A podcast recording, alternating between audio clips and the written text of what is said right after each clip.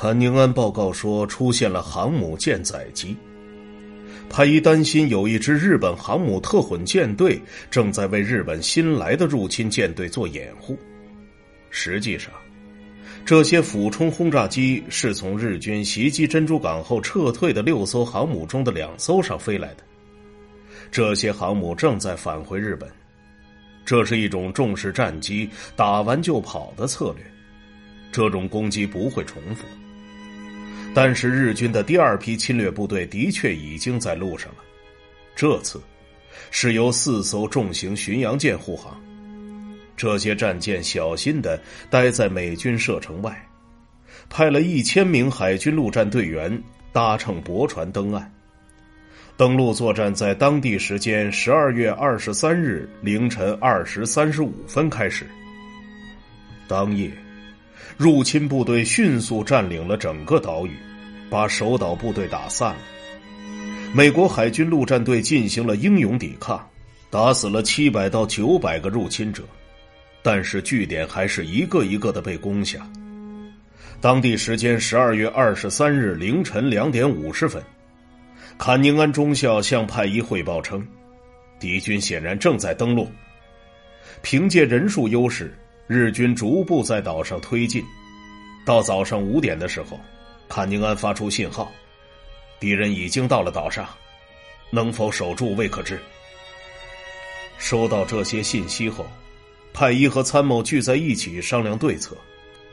他咨询了作战计划处处长麦克莫里斯上校，还咨询了临时参谋长德拉梅尔将军，让他们把建议都写成文字。两个人都同意了。不管是增援还是撤离，解救威克岛都为时已晚。但是对于是否要出动美国航母去攻击敌舰，他们分歧很大。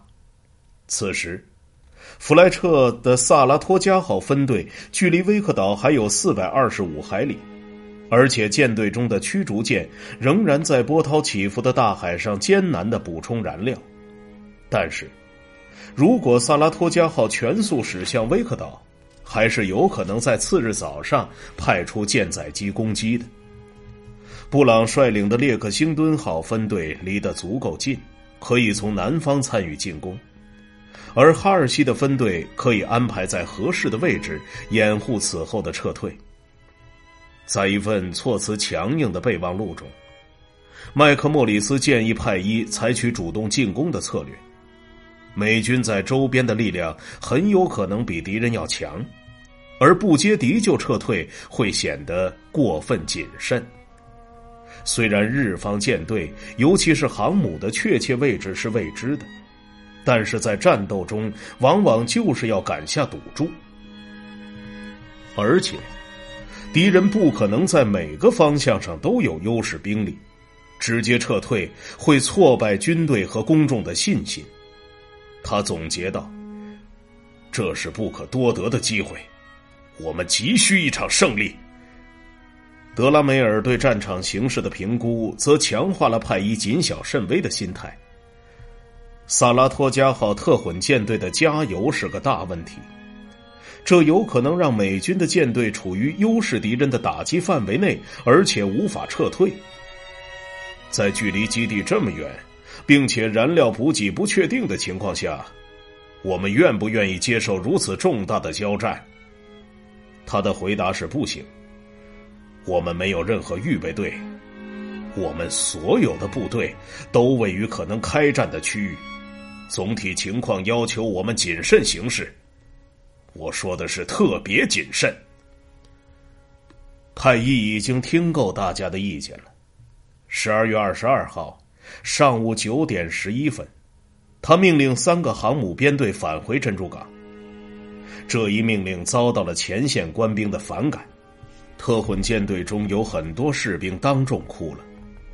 布朗将军旗舰的副舰长乔治 ·C· 戴尔后来指责，派伊将军吓破了胆。很显然，他觉得在太平洋上，到处都是日本舰队。太平洋舰队的情报官埃德温·莱顿中校也有类似的看法。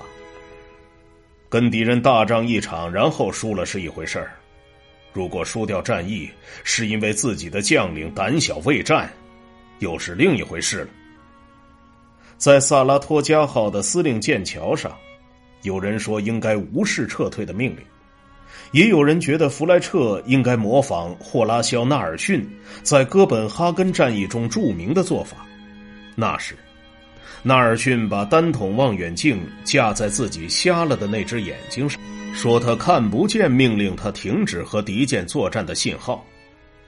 那些准备起飞去威克岛拯救战友的萨拉托加号上的飞行员威胁要抗命飞过去。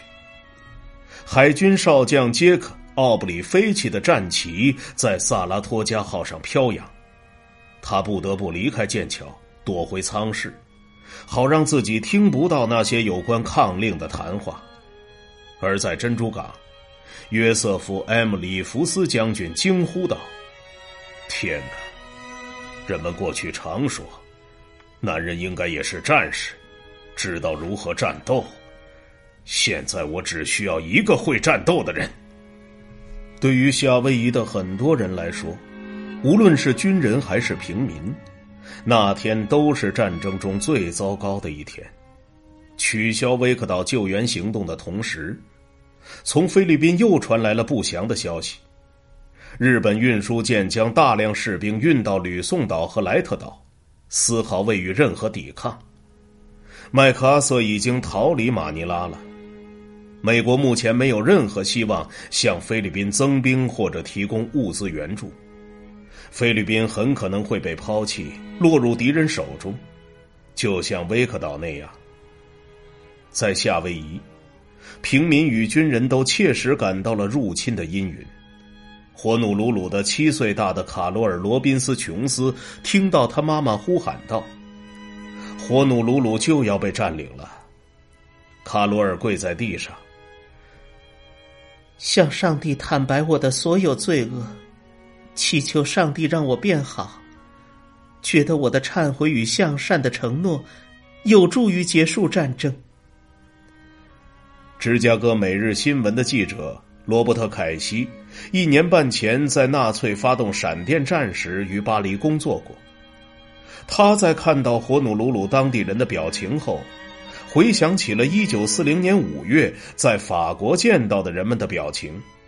他写道：“这种相似性让人难过。